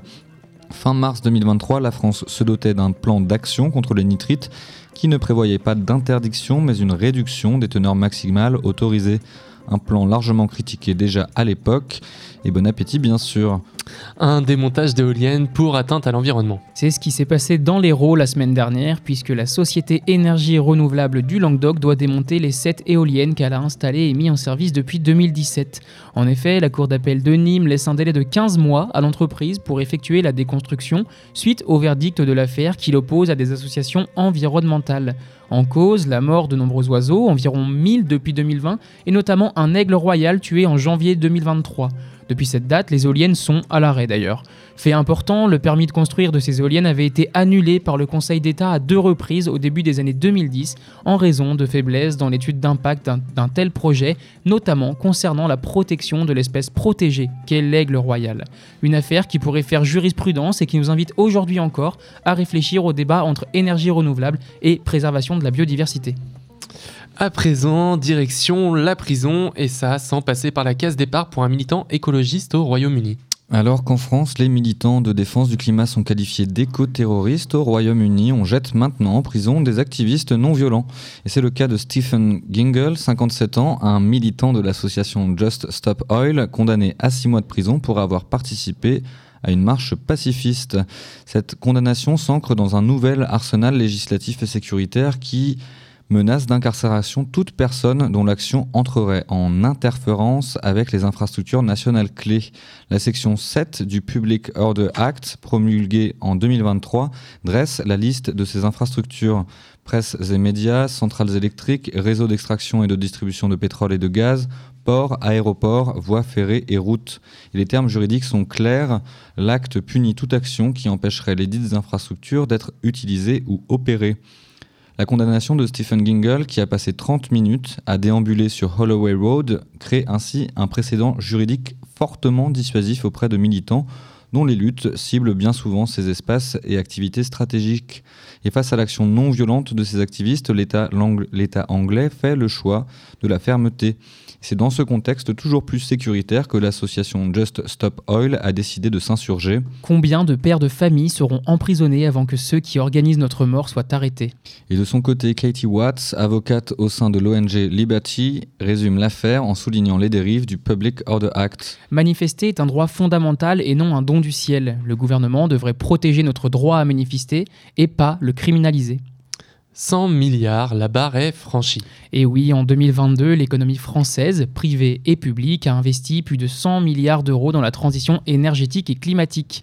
L'Institut de l'économie pour le climat révèle qu'avec une croissance de 9% en un an, notre économie attend les 100 milliards d'investissements dans la transition pour la première fois. Alors 100 milliards, c'est bien beau comme chiffre, mais si on investit le double dans le même temps dans les énergies fossiles, ça sert pas à grand chose. Eh bien, détrompe-toi, en 2021, les investissements dans le fossile étaient de 62 milliards d'euros et suivaient une tendance baissière. Nous n'avons pas encore les chiffres pour 2022, mais ces investissements sont donc nettement inférieurs, bien que toujours trop élevés. Ils sont principalement soutenus par l'achat de véhicules thermiques. Et à l'inverse, les investissements dans la transition, c'est quoi au juste? Comme le révèle Le Monde, ce sont surtout les énergies renouvelables, le transport bas carbone et la rénovation énergétique des logements qui ont tiré les investissements vers le haut. Un tiers de ceux-ci sont imputables à la puissance publique. Mais cela ne suffit pas pour coller la trajectoire que s'est donnée le pays. Pour réduire de 55% les émissions d'ici à 2030 par rapport à 2019, c'est 58 milliards supplémentaires par an qu'il faut investir, estime l'Institut de l'économie pour le climat. Des chiffres en accord avec le rapport Pisani-Ferry-Mafouz sorti au printemps. Et dans le même temps, c'est le Crédit Agricole qui décide de revoir sa stratégie environnementale suite à la COP28. Oui, déjà, petit détail, les chiffres mentionnés précédemment ne tiennent pas compte du secteur bancaire et donc du crédit agricole. La banque annonce qu'elle cesserait de financer tout nouveau projet d'extraction d'énergie fossile et qu'elle publierait son exposition à ce secteur dans le cadre de ses nouveaux objectifs en matière de climat. Elle veut également réduire les émissions financées liées aux prêts accordés au secteur pétrolier et gazier de 75% d'ici 2030. Les nouvelles mesures européennes qui mettent en lumière les activités écologiques ou non des banques poussent ces dernières à adopter des stratégies plus vertueuses, bien que loin d'être suffisantes pour Lucie Pinson, directrice de Reclaim Finance, qui déclare aux échos que si Le signal est bon et bienvenu, la méthode demeure très incomplète, voire mauvaise, pour prétendre être alignée sur un objectif de limitation du réchauffement à 1,5 degré. Et les énergies fossiles vont également disparaître des fonds socialement responsables. Oui, ces fameux fonds censés guider l'épargnant dans ses choix de placement. Et bien, jusque-là, ils étaient ouverts aux compagnies pétrolières sous couvert de politique environnementale. Un non-sens qui entraînait une perte de crédibilité de ces fonds selon un rapport de l'inspection des finances. Le ministre de l'économie a donc laissé une refonte de ces fonds. Il en exclut les entreprises qui exploitent le charbon et les, hydrocarbures non conventionnels, celles qui lancent des nouveaux projets d'exploration, d'exploitation et de raffinage, et celles non dotées d'un plan de transition en respect des accords de Paris. Et on prend maintenant la direction de l'Antarctique où, fait assez singulier pour être souligné, on y découvre aussi des cas de grippe aviaire. La grippe aviaire est un phénomène relativement familier sous nos latitudes. Depuis 2015, la présence du H5N1 est attestée en France pour la septième fois. Mais depuis octobre 2022, le virus hautement pathogène a également été observé de l'autre côté de l'Atlantique et plus précisément au sud du continent américain. Là, les éléphants de mer ont connu des morts massives alors qu'on remarque une hausse des décès chez les otaries à fourrure et les goélands sur les îles Falkland à quelques encablures de l'Antarctique. La, président- la présidente du réseau de santé Wildlife, dans les colonnes du Guardian, considère qu'il est Probable qu'il s'agisse de la grippe aviaire. Alors comment expliquer la présence d'un tel virus dans un espace si reculé? La nouveauté de cette année, c'est que le virus s'est propagé dans l'hémisphère sud, certainement en raison de la mondialisation de nos modes de consommation. explique Olivier Chastel, chercheur au CNRS à Libération. La grippe aviaire est traditionnellement un virus qui touche essentiellement les oiseaux et qui change normalement très peu d'hôtes. Mais en raison de nos modes de consommation et notamment de l'élevage intensif, la donne a changé. La contamination s'accélère et surtout elle concerne maintenant d'autres espèces. Et du coup, on parle de quelles espèces? Le fait préoccupant réside ici, la mortalité de masse des mammifères sauvages. Un demi-million d'oiseaux et 20 000 lions de mer ont déjà succombé au Pérou et au Chili selon un décompte tenu par des chercheurs du Comité scientifique pour la recherche antarctique, le SCAR. Et la situation inquiète Marion Wittkock, directrice de recherche en santé à la Tour du Vala, qui nous le rappelle auprès de nos confrères de Novétique. Ce sont des espèces déjà soumises à de fortes pressions extérieures, allant du manque de nourriture ou à la disparition de leurs habitats.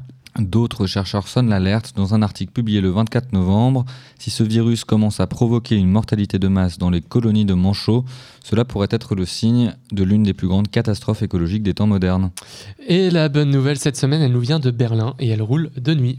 Et oui, on parle ici de la réouverture du train de nuit entre Berlin et Paris la semaine dernière.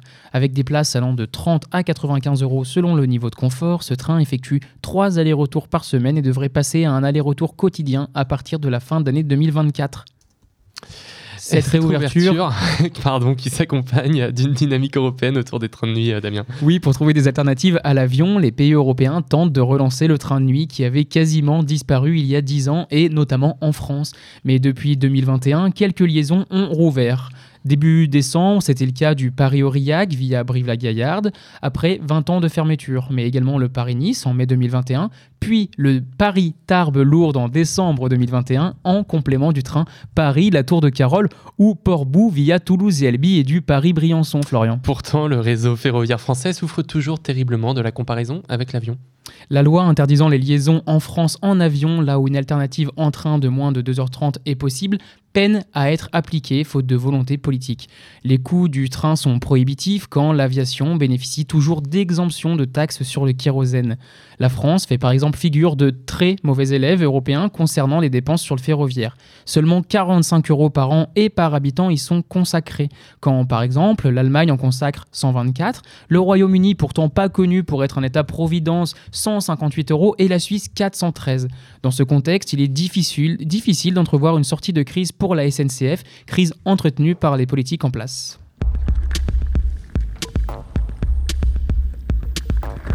Regard sur l'actualité. Regard sur l'actualité.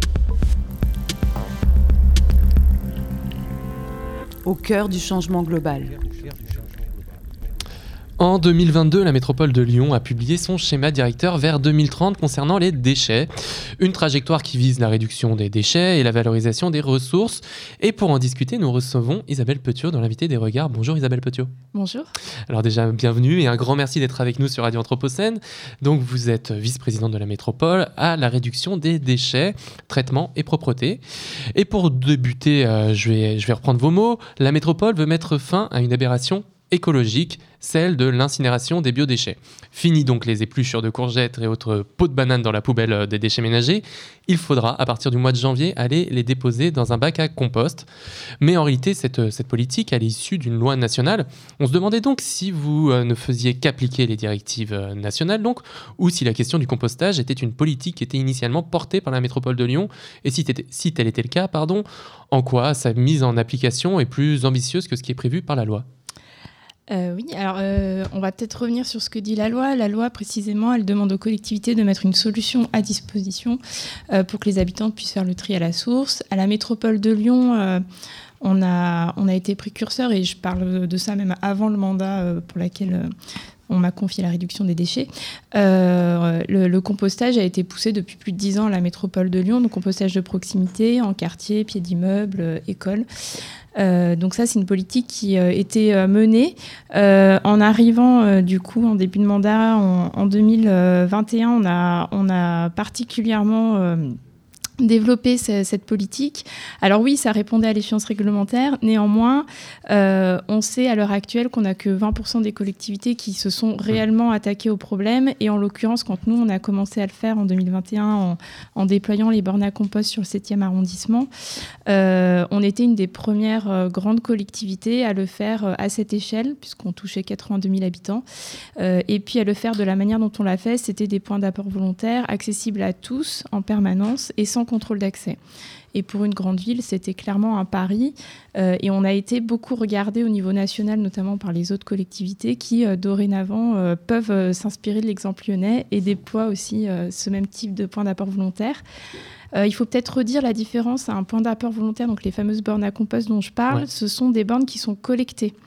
Euh, donc le compost se fait euh, ailleurs sur une plateforme de compostage, alors que euh, le compostage de proximité dont je parlais au, tout début lorsqu'on m'avait posé la question, c'est vraiment un process qui se fait in situ où du coup on fait maturer la matière sur place et l'idée c'est de la réutiliser à proximité dans son jardin ou, ou dans sa copro. Enfin voilà, espace vert. on reviendra peut-être juste après sur tous les détails techniques du compost parce que on, adore ça, c'est alléchant là, il est pas très, pas très, c'est pas loin de l'heure de l'apéro, donc ça nous met en, appétit. Mais alors déjà, vous le disiez, euh, la question du compost, c'était une politique qui était déjà menée dans le précédent mandat, donc. Oui, oui, tout à fait. Et donc vous avez repris, vous avez porté dans votre programme. Euh, pour, euh, pour la métropole, le programme écologiste que vous avez voulu intensifier. Oui, alors l'idée c'était de multiplier par trois les sites de compostage partagés. Donc on était à un peu moins de 400 sites et là on, approche les, les, 1000 sites. Euh, donc on, a un, bon rythme de, croisière. Après la question se pose, euh, il va sûrement y avoir un petit ralentissement de ces sites puisqu'il euh, y a l'arrivée des bornes à compost qui crée une petite concurrence. Enfin, j'aime pas l'appeler comme mhm. ça, mais c'est quand même le cas. Et donc, euh, mais on laisse quand même le choix et le compostage de proximité a tout son atout et, et on le pousse parce que euh, sur euh, une copro qui a des espaces verts, on peut réutiliser les, les, végétaux, le broyat et, et, du coup en profiter pour faire du compost et amender les terres en proximité. Donc ça a du sens, donc on tient quand même à le pousser. Euh, je sais plus. Non, je, je me rappelle plus non plus, mais on peut, on peut, on peut enchaîner sur la question justement des, techniques que vous avez commencé à aborder. Donc vous avez choisi une, technique particulière de compostage, pourquoi pas une autre, par exemple le lombricompostage ou, ou les façons dont... Pourquoi cette technique-là en particulier? Euh, Vous pouvez nous le rappeler aussi. Pour, euh, pour le traitement des déchets alimentaires via les bornes de mhm. compost, c'est ça euh, Oui, effectivement. Alors, l'idée, c'est de les amener en plateforme de compostage. alors, pourquoi ne pas avoir choisi du lombricompostage? En fait, le lombricompostage, c'est une manière de composter, c'est un peu technique, qui se fait à plus petite échelle. le modèle qu'on connaît actuellement, mais qui pourrait être amené à évoluer, c'est plutôt un modèle de petit site. Or, euh, dans une ville aussi dense que Lyon, on n'a pas forcément la place sur l'espace public euh, d'installer ces lombricomposteurs. Et, et le compost qui est réalisé, du coup, on en fait quoi par la suite? Alors le compost qui est réalisé, euh, l'idée c'est qu'ils viennent amender les terres agricoles en proximité. Donc on a fait une étude avec la Chambre d'agriculture. Et là, euh, les données étaient très intéressantes puisqu'on est en capacité d'amender les sols dans un périmètre de 30 km euh, autour de la métropole de Lyon, donc très en local. Et savoir que bah, du coup, on va reboucler une boucle alimentaire euh, et c'est donc ce compost va permettre de, reproduire des aliments. Et alors j'aime bien un peu redire euh, tous les avantages que représente ce compost. Euh, non seulement bah, il nourrit naturellement nos terres, donc on vient se substituer à des engrais chimiques. Ensuite, euh, il permet d'avoir une meilleure rétention d'eau et donc on peut aussi aider euh, les pratiques agricoles à moins utiliser, à moins irriguer leurs champs. On ramène du vivant dans nos sols et on sait combien c'est important. Et puis, il y a un, effet qui est beaucoup moins connu, mais moi que j'aime bien redire à chaque fois, c'est que le compost euh, a cette faculté de, de capter, de stocker le carbone dans le sol. Et là, on rejoint un peu euh, toute l'étude qui a été faite lors des accords de Paris euh, sur euh, les 4 pour 1000 et cette faculté que peut avoir le sol pour nous aider à lutter contre le dérèglement climatique qui me paraît très important. Et il ne me semble pas que vous, que, vous, que vous venez d'aborder en fait la question de, l'incinération. Est-ce que, enfin, vous avez quand même dit, on en a parlé, on a repris vos mots de l'introduction en, parlant que c'était une aberration écologique d'incinérer, mais il y a quand même un, autre mouvement qui, qui, se fait sur l'incinération avec, avec la, la question des, incinérateurs sur Lyon? Oui, oui, alors effectivement, euh, je ne l'ai pas dit, mais c'est évident. Effectivement, donc c'est des déchets qu'on enlève, qu'on retire de l'incinération, qu'on évite d'emmener en incinération. Et ces déchets, euh, ils représentent à peu près un tiers de nos poubelles grises. Donc on a un, levier de réduction de déchets qui est formidable. Et puis comme je viens de le dire, euh, c'était une aberration que tous ces nutriments, enfin c'est une vraie richesse euh, qu'elle ne soit pas exploitée euh, à sa juste valeur. et donc oui, il va y avoir un impact sur l'incinération effectivement, puisqu'on retire ces déchets de ceux qu'on envoie en incinération. Et, la loi, euh, il me semble, ne prévoit pas de sanctions en fait, pour euh, les collectivités territoriales qui ne proposent pas de solution euh, de tri à ses habitants. Alors comment est-ce que vous, vous, percevez ça D'ailleurs, vous avez cité un, chiffre, c'est 20% des collectivités territoriales qui le font ou qui ne le font pas? Alors, c'est 20% qui s'y sont mises. Enfin, moi, c'était des données que j'avais eues il y a quelques mois. Je pense que ça a peut-être un peu évolué. Là, il y en a pas mal qui, euh, malgré l'urgence, parce qu'on est à quelques jours de l'échéance réglementaire, commencent à s'y mettre. Euh, alors, il y a plusieurs raisons à cela. Euh, il y a une question de coût économique, puisque c'est une collecte supplémentaire. ça vous coûte combien, pardon oui? Alors, alors il y a ça nous coûte combien? Il y a investissement et fonctionnement. Mhm. Donc en, fonctionnement, bah, c'est une collecte euh, qu'on rajoute. Et en investissement, on est à peu près sur euh, un investissement de 12 millions d'euros sur euh, la totalité du déploiement pour la métropole de Lyon. Et on a une aide assez conséquente de l'ADEME. D'accord. donc on en était sur les collectivités qui s'y mettent pas. Donc il y a une question de coût. Euh, il y a une question aussi, je pense, de volonté politique pour euh, certains. Euh, et puis, il y a, le, vous parliez de la loi, il y a aussi le fait que la loi, elle est très peu prescriptive et que finalement, il n'y a pas de sanction qui est réellement... montrée. enfin, il n'y a pas la peur de, la sanction, clairement. Et, et c'est un problème, dans le, en tout cas dans le monde des déchets. on a beaucoup de recommandations, de... après des lois qui encadrent plus ou moins, elles sont là, on sait, euh, on sait un peu euh, l'horizon vers lequel on doit aller, mais néanmoins on est très peu accompagné. Financièrement notamment, enfin je parle des collectivités, euh, et on fait face à des injonctions paradoxales, c'est qu'on euh, ne touche pas à la consommation aux producteurs de déchets concrètement, et nous on va nous demander de, de, les gérer, enfin d'en avoir moins, mais c'est pas possible, enfin il y a un moment donné, il faut s'attaquer à la source du problème. Et donc comment est-ce qu'on s'attaque à la source du problème à la métropole de Lyon? Bah alors, euh, en, je pense que déjà le fait d'être modeste sur euh, ce que peut faire une politique déchet, une politique déchet, elle peut faire beaucoup, mais elle va pas pouvoir euh, freiner la consommation ou changer la consommation. Et donc euh, la question des suremballages, la question de, enfin, de la consommation, la surconsommation. Enfin moi, clairement, je, suis impuissante. donc là-dessus, il faut quelque part qu'on élargisse un peu le prisme. par contre, ce que je peux faire moi, c'est d'aider à conscientiser la population et euh, de rendre visibles ces déchets qu'on a voulu pendant très longtemps cacher, parce que pendant longtemps, on n'a jamais eu de vraie politique euh, concernant les déchets. Ce qu'on a fait, c'était de la gestion. Et faisait, on les invisibilisait, on demande aux éboueurs de passer très tôt le matin, de ne pas faire de bruit. Euh, les locaux poubelles, on les voit pas. Les poubelles, en manière générale, dans la ville, on les cache en fait. Nos déchets, on cherche à les cacher, voire même à les esthétiser. Et ça invisibilise ce problème de société. Mmh. Et donc, euh, ça fait partie de ces axes que moi j'ai souhaité mener, c'est qu'on les re-rende visibles, qu'on soit fier de porter cette politique. Et euh, d'où notamment le fait que ces bornes à compost soient sur l'espace public. Ça participe aussi à cette sensibilisation et à cette conscientisation mmh. euh, de ce qu'est un déchet. et après, de manière générale aussi, le but, qu'on en a parlé en introduction, hein, c'est forcément d'avoir la meilleure dévalorisation possible et donc euh, de viser le 0% enfouissement. Il faut savoir qu'actuellement en France, on enfouit encore énormément et c'est une pratique euh, qui est complètement scandaleuse et qui devrait plus avoir lieu d'être. Ensuite, on incinère. Alors l'incinération, c'est peut-être un peu moins pire parce qu'on va faire de l'énergie, mais néanmoins, ça, enfin, quand on incinère des déchets alimentaires, ça reste une aberration euh, écologique, et voire même quand on incinère du plastique.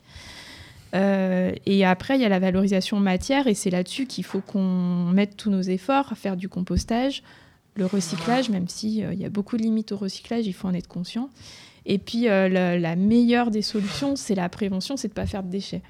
Et là-dessus, on s'attaque à la consommation. Et, justement, oui, là-dessus, euh, donc vous parlez du recyclage, mais l'opposé, on va dire, du recyclage, il y a la question de la consigne. Est-ce que à, Lyon, on met en place une politique autour de, la consigne? Oui, alors euh, la consigne, c'est un, grand sujet. Alors déjà, il faut bien distinguer, il y a la consigne pour euh, recyclage et la consigne pour réemploi. Oui. On a beaucoup parlé récemment de la consigne pour recyclage. Alors il faut, il faut distinguer. Euh, donc là, vous me parlez de la consigne pour réemploi, j'imagine. Bien sûr. La consigne de les fameuses bouteilles en verre. Alors, la il y a aussi des consignes en plastique d'ailleurs, pour réemploi. Ouais, je ne sais pas si c'est souhaitable. Ah, c'est autre chose, mais ça existe. Euh, du coup, euh, la consigne pour réemploi, oui, on, porte assez fortement, on souhaite le développer. Après, c'est comme tout, ça demande des, budgets conséquents et surtout, ça demande une volonté nationale. Parce que si on veut que le système y marche, il doit être fait à l'échelle nationale. Qui n'existe pas aujourd'hui qui n'existe pas, mais là ça commence à bouger, donc on va voir ce que ça donne. Euh, on a des grandes marques qui commencent à sortir euh, des bouteilles consignées, et puis euh, l'éco-organisme en charge met des fonds sur la table pour développer la consigne au niveau national. Et nous, à la métropole de Lyon, ça fait un moment, on a un acteur qui s'appelle Rebouteille, un acteur local, qui du coup met en place la consigne. Elle est déjà en place dans quasiment toutes les enseignes de magasins bio sur la métropole de Lyon.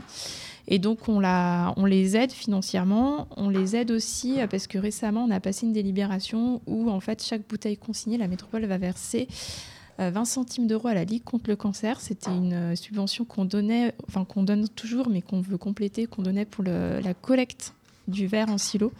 Et du coup, j'ai voulu aussi, dans ce changement de valeur, se dire qu'il fallait aussi donner de la valeur aux bouteilles consignées, notamment avec cette subvention. Et est-ce que vous, à votre échelle, vous avez un pouvoir euh, donc législatif et légal sur que ce soit les producteurs ou peut-être les distributeurs sur le fait qu'ils mettent en place des bouteilles euh, euh, consignables? On n'a pas forcément de. Non, on n'a pas ce poids-là. Nous, on peut, on peut les sensibiliser, on peut aider aux bouteilles, c'est un peu les aider à avoir une certaine force commerciale. Euh, structurer un peu ce mais c'est ce qu'on fait donc euh, essayer d'associer tous les acteurs économiques et de leur, euh, leur, montrer les bien fondés et puis de faire des appels à projets pour les aider en fait à, ce changement de pratique mmh. et donc on a il faut c'est pas mal d'en parler aussi on a un autre acteur c'est Sofu qui fait de la consigne de fûts de bière et en fait, enfin voilà, nous c'est tous, c'est des acteurs qu'on aide et après à eux d'aller démarcher tous les petits producteurs et à nous aussi d'essayer de fédérer ces acteurs-là. Euh, l'idée, c'est quand même qu'ils se mettent d'accord autour d'un standard de bouteille. Donc là, c'est en cours. Et qu'après, euh, ce standard de bouteille, il, soit en accord avec le standard national. C'est très technique aussi, mais finalement, si on ne veut pas que ce soit des boucles fermées locales, ce qui va coûter très cher, il faut que les bouteilles puissent circuler librement sur le territoire et être réutilisées facilement. Et, pour revenir sur la, réduction des déchets, euh, j'imagine qu'il y a quand même un, paradoxe qui, va arriver avec la question du, chauffage urbain et, de, l'incinération. Euh, disons que réduire les déchets incinérés, ça veut également dire réduction de ressources énergétiques. Comment est-ce que ça pourrait se passer? Non, alors il faut, vraiment se battre contre cette idée reçue. Euh, on incinère beaucoup, beaucoup, beaucoup trop de déchets. On a largement de quoi faire pour nos chauffages urbains. Il n'y a pas du tout un manque. Au contraire, actuellement en France, on est en manque de capacité de traitement. Donc euh, on a plus de déchets que ce qu'on peut en traiter. Donc euh, là-dessus, il faut vraiment, vraiment arrêter cette idée reçue qui en plus nous porte préjudice. Euh, à la métropole de Lyon, par exemple, en plus, on a, nos incinérateurs, donc on, brûle nos déchets ménagers, mais on brûle aussi des apports extérieurs. Donc même si nous, on réduit les déchets qu'on va amener en incinération, de toute manière, on peut garder une capacité d'incinération constante et ce qu'on doit faire, les outils ne sont pas malléables euh, aussi facilement. Et d'autre part, en retirant les déchets alimentaires, on augmente euh, le pouvoir calorifique. Donc en fait, euh, avec moins de déchets, on va produire plus de chaleur. Alors moi, j'avais une petite question un peu technique on revient tout, un petit peu au sujet du début, les, bornes à compost. Et on parlait de la, consommation. Comment est-ce qu'on gère? Alors déjà, ce qui est jeté dans ces bornes à compost, donc on imagine qu'il peut y avoir des choses qui n'ont pas à être compostées, mais au-delà de ça, c'est fait, ce compost, il est fait pour euh, amender donc les champs de, la métropole et, des environs. Comment est-ce qu'on gère le fait que potentiellement ce soit plein d'aliments qui ne soient pas du tout bio, donc avec des résidus de pesticides, avec des résidus, je sais pas, d'antibiotiques, plein de choses comme ça, qui se retrouvent derrière dans les champs? Comment est-ce qu'on gère ces choses-là? Alors, il y avait deux questions. Il y avait la question des indésirables, en fait, euh, les, erreurs de tri qu'on peut trouver. Mhm. Alors, les consignes, c'est vraiment, on peut mettre tous les déchets alimentaires en vrac ou en sac craft, et j'y tiens beaucoup parce qu'en fait, euh, euh, sur notre territoire, notamment, on se distingue un peu aussi pour ça. Vu qu'on va en compostage, il est clairement demandé de ne pas mettre de plastique ni de bioplastique, justement, parce qu'on ne veut pas retrouver ces substances dans nos champs agricoles. La consigne, elle est plutôt bien suivie. Les principales erreurs qu'on retrouve malheureusement, ce sont des sacs plastiques où les gens mettent leurs déchets alimentaires dedans. Et donc, on considère tout ça comme une erreur de tri. Mais à part ça, euh, on a très peu d'indésirables. Et après, dans le process de compostage, quoi qu'il en soit, euh, ces indésirables sont retirés soit en amont du process, donc à la main, euh, soit en aval, l'ensemble de la matière est tamisée et on peut retirer certains indésirables. Ensuite, vous me parliez euh, des pesticides et en fait de tout ce qui peut malencontreusement se retrouver par exemple sur nos aliments. Alors c'est une question qu'on s'est souvent posée et finalement ce qui fait foi c'est euh, les analyses euh, les analyses après agronomiques qu'on a de la matière. ils se retrouvent, elles sont excellentes en fait. Donc il y a deux écoles. Il y en a qui se disent qu'il y a certains matériaux qui vont se dégrader enfin de ces substances qui peuvent se dégrader, et d'autres qui disent que finalement, euh, même sur nos aliments, vu qu'on les a, on a pu les laver, que voilà, il y a eu tout un process, euh, on, les retrouve en très très faible quantité. Du coup, en tout cas, notre compost est, est compatible agriculture biologique et on n'a pas du tout de substances indésirables de ce côté-là. Et pour terminer cet entretien, j'aimerais euh, revenir euh, sur euh, la politique mise en place à l'échelle de, la métropole qui, qui, qui, qui, contient des, distinctions en fait, entre les, centres urbains et les zones plutôt périurbaines où là, vous allez beaucoup plus sur une dimension individuelle du compostage. Comment est-ce qu'on engage ce processus-là dans les territoires périurbains? Alors dans les territoires périurbains, on pousse plutôt le compostage de proximité. On a lancé une distribution gratuite de composteurs individuels à tous les habitants qui en font la demande euh, sur tout de go, donc c'est très simple. Euh, ça a très très bien marché. On a plus de 25 000 composteurs qui ont été distribués. Et ensuite, on en profite pour les sensibiliser et, euh, et leur apprendre le geste. Et on a des formations en ligne qui sont gratuites. Chacun peut s'inscrire pour composter et jardiner autrement pour vraiment aussi faire le lien avec euh, ce qu'on va faire du compost et la manière dont on peut euh, euh, gérer aussi autrement les végétaux plutôt que de les emmener à la déchetterie in situ dans son jardin. Donc on, cherche vraiment à créer des boucles vertueuses à chaque fois. Et après, néanmoins, on a conscience que dans chacune des communes, il faudra, et là on y réfléchit très activement pour 2024, mettre une solution de point d'apport volontaire. Donc on pourrait trouver une hybridation entre un, ce qu'on appelle du pré-compostage, où on viendrait collecter, mais toutes les six semaines. Merci beaucoup Isabelle Petiot. Donc je rappelle que vous êtes, euh, vice-présidente à la métropole à la réduction euh, des déchets, des euh, traitements et propreté. Pardon. Je vous propose maintenant de passer un, un, petit questionnaire, le questionnaire Anthropocène de Lou Herman. Bonjour Lou. Bonjour. Euh, bonjour. Euh, alors, je, m'installe, pardon. Bonjour euh, Isabelle Petiot. Donc oui, on vous propose de passer par ce questionnaire Anthropocène. Donc c'est une version librement revisitée et raccourcie du questionnaire de Proust à la sauce Anthropocène. Donc c'est cinq questions courtes que vous découvrez, pas d'échange, juste vos réponses. On commence? Allez. De quoi avez-vous peur aujourd'hui? D'un effondrement euh, de la biodiversité notamment. Dans quel paysage vous vous sentez le mieux? Dans une forêt, je dirais. Parmi toutes les menaces à l'œuvre, environnementales, sociales et politiques, quelle est celle qui vous touche le plus? Dans toutes les menaces, vous avez dit? Oui, parmi toutes les menaces à l'œuvre, quelle est celle qui vous touche le plus? Euh, bah Là, c'est un peu l'actualité, c'est une menace politique. Mais après, euh, la menace environnementale, elle est, elle est, elle est omniprésente. Donc, elle, enfin, moi, elle me quitte jamais. Euh, je l'ai toujours à l'esprit. Et qu'est-ce qui vous donne de l'espoir pour l'avenir? Je dirais à mes enfants, parce qu'à la fois, ils nous donnent la force de nous battre, de ne pas être défaitistes, de se dire qu'on on va arriver à, à, construire autre chose. Et puis aussi à la, la, confiance, en fait, la confiance dans les générations à venir, à, à s'adapter, et puis peut-être à inventer, à faire des révolutions qu'on n'aurait même pas imaginées. Que seriez-vous prête à abandonner ou à changer dans votre pratique professionnelle? Ah bah tout. Et je l'ai déjà fait. Merci beaucoup euh, Isabelle Petiot. Un grand merci Lou, un grand merci Isabelle Petiot pour, pour cet échange. Euh, je rappelle donc que vous êtes vice-présidente de la métropole à la réduction des déchets, traitement et propreté. À bientôt sur Radio Anthropocène. Merci, à bientôt. Et on termine euh, cette émission de Regard sur l'actualité par la chronique de Valérie Disdier. Bonjour Valérie. Bonjour Florian. Alors aujourd'hui, tu nous parles de quoi? Euh, Je vais vous parler des formes de la ruine. C'est à toi. Nous sommes euh, à Lyon, place des terreaux, à Archipel, et ce lieu dédié à l'architecture contemporaine occupe depuis 2001 deux anciennes échoppes d'un bâtiment très vaste, aujourd'hui exclusivement musée des beaux-arts de la ville. Depuis le, le, le, premier de ce mois et jusqu'au 3 mars, on peut y voir l'exposition Formes de la ruine. Mais avant d'entrer dans l'exposition, je voudrais m'attarder un peu sur le lieu qui l'abrite. Au commencement, l'abbaye des Dames de Saint-Pierre, ces dames étaient des moniales bénédictines, est attestée depuis le Xe siècle, mais cette date d'installation pourrait être antérieure, laissons ce débat aux spécialistes. Ce qui par contre ne fait pas débat est que l'abbaye n'accueillait pas des indigentes, mais des femmes issues de la haute noblesse. Au XVIe siècle, ces dames prennent des libertés. En bref, elles font fi de plusieurs règles, dont celle d'être assignées à résidence. Bientôt, elles seront rappelées à l'ordre. Elles se rebellent, jouent de leurs relations les plus hautes placées, perdent finalement la bataille et seront expulsées pour être remplacées par des filles de famille moins prestigieuses avec, vous l'aurez compris, bien moins d'entre-gens.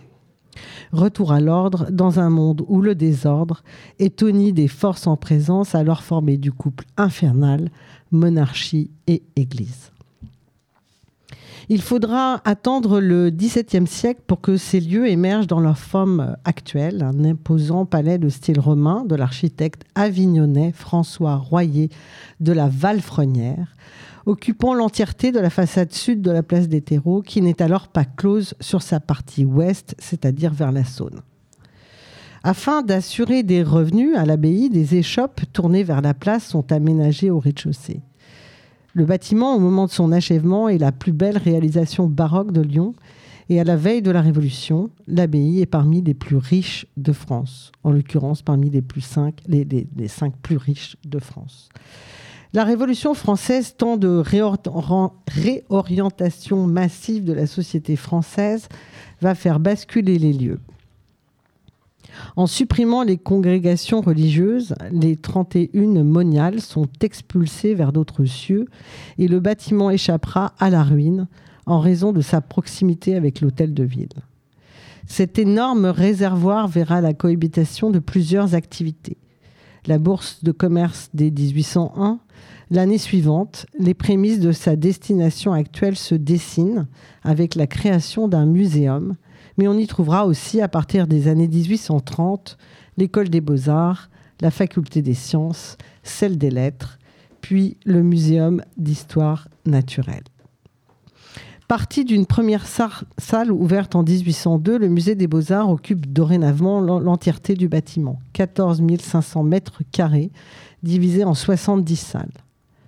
Fruit de multiples restructurations au gré de la colonisation de tous les espaces de l'ancienne abbaye, son agencement actuel est le fruit du travail mené conjointement lors de la décennie 90 du XXe siècle par le conservateur d'alors, Philippe Duret, et les architectes Philippe-Charles Dubois et Jean-Michel Villemotte. Le décor est planté. Franchissons maintenant les portes du musée avec ce passage obligé que j'aime tant, qui est son jardin intérieur, vestige de l'ancienne abbaye. Le bruit de la ville est désormais derrière moi. Je peux entrer dans un autre univers. Le commissaire de forme de la ruine est l'historien et archéologue Alain Schnapp. L'exposition prend sa source dans son ouvrage Une histoire universelle des ruines, paru au Seuil en 2020. Elle propose en somme une transposition plastique et visuelle de son livre, mais alors que Schnapp s'arrêtait au siècle des Lumières, l'exposition va jusqu'à la période contemporaine. Forme de la ruine, en 300 œuvres, organise une sorte de périple des ruines, un dialogue continu entre les civilisations autour de quatre thèmes la mémoire et l'oubli, l'équilibre entre nature et culture, le lien entre le matériel et l'immatériel, la tension entre présent et futur. Et elle s'intéresse à toutes les formes de pratique des ruines, qu'il s'agisse de la collecte de fragments d'activités humaines sur et dans le sol, de l'aménagement d'espaces naturels à des fins mémorielles ou cultuelles, ou encore de la construction d'édifices comme les mégalithes, les pyramides et les ouvrages d'art des grands empires déchus. Partant de l'idée qu'il n'existe pas plus d'hommes sans mémoire que de sociétés sans ruines, nous sommes entraînés à embrasser le rapport que chaque civilisation entretient avec elle.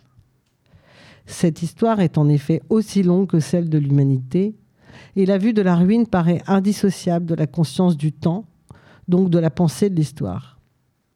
Pierre et boulet, tessons, les plus humbles vestiges rappellent à la fois l'existence de civilisations anciennes et le fait qu'elles sont vouées à la destruction, plus ou moins rapide, plus ou moins tragique, mais certaine. Mésopotamiens, Égyptiens ou Chinois le savaient et l'ont écrit il y a des millénaires. Il en a été de même par la suite de l'Antiquité gréco-romaine jusqu'à aujourd'hui. S'il y a encore une espèce humaine dans un millénaire ou deux, elle s'intéressera peut-être aux traces de notre monde dans les mêmes termes. L'exposition interroge les sociétés à travers l'histoire et à travers les travaux des artistes contemporains qui documentent et interprètent les ruines de notre société industrielle ou post-industrielle, selon la géographie où l'on se situe, et imaginent notre futur. Alors, quelles seront les ruines de l'Anthropocène? Cette heure de l'accélération de la destruction de nos habitats et où persistent, voire se multiplient les conflits et les projets d'éradication, tels ceux qui se déroulent en Palestine aujourd'hui. Devons-nous mieux apprendre à habiter les ruines?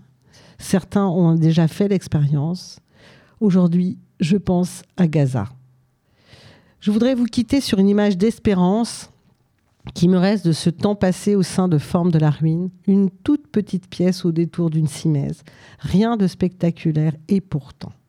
Un carré de marbre détaché d'une maison romaine du 1er siècle, un chef-d'œuvre anonyme qui met en scène avec une finesse incroyable une vie rurale en harmonie avec les ruines environnantes. La ruine ici accueille l'éclosion de nouvelles formes de vie, les toits et les murs effondrés ouvrent sur de nouvelles portions de ciel. Alors, je peux habiter le trouble avec Donna Haraway, penser que les jeux ne sont pas faits, qu'il y a encore de la place pour faire quelque chose dans ce monde dévasté, m'engager, prendre des risques et miser sur des avenirs précaires.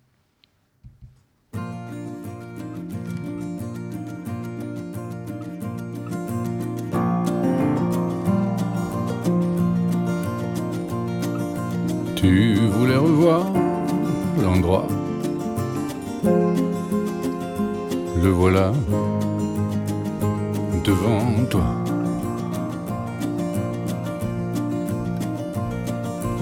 Tu voulais revoir ça. C'est là, devant toi. Une ruine sous une pluie fine fine, fine, fine, fine. Parmi les digitales rouges, sentimentale. Hmm.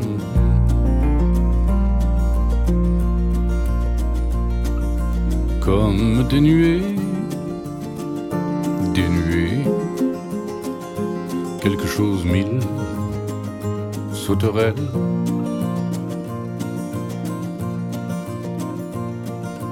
Les jours, les jours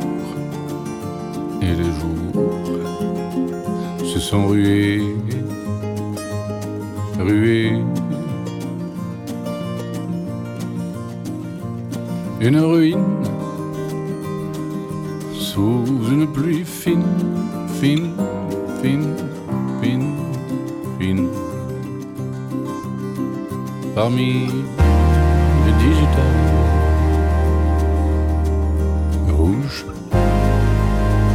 sentimentales.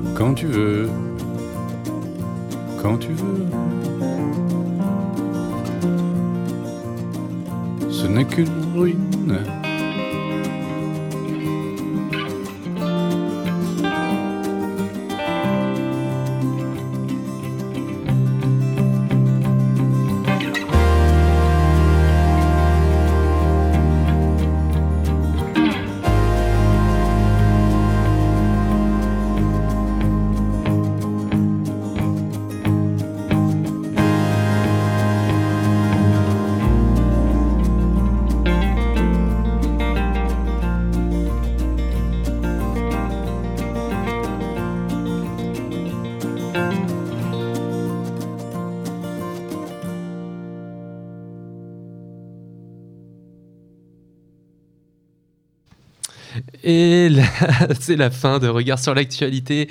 Euh, la, journée, elle va continuer. Juste après, euh, avec Damien, on continue euh, tous les deux pour les, mercredis de l'Anthropocène. On va, parler sport et Anthropocène et se poser la question si les, grands événements sportifs ont toujours leur place dans un monde Anthropocène. Euh, un grand merci à tous les participants et à tous les chroniqueurs de cette émission. Merci à, François, merci à Lou, merci à Valérie, merci à Indra à la technique, merci à Virginie également. C'est une émission que vous pouvez toujours retrouver sur notre site radio-anthropocène.fr et sur toutes les plateformes de podcast. Et donc nous, avec euh, Damien, on continue dans, dans deux minutes pour les mercredis de l'Anthropocène.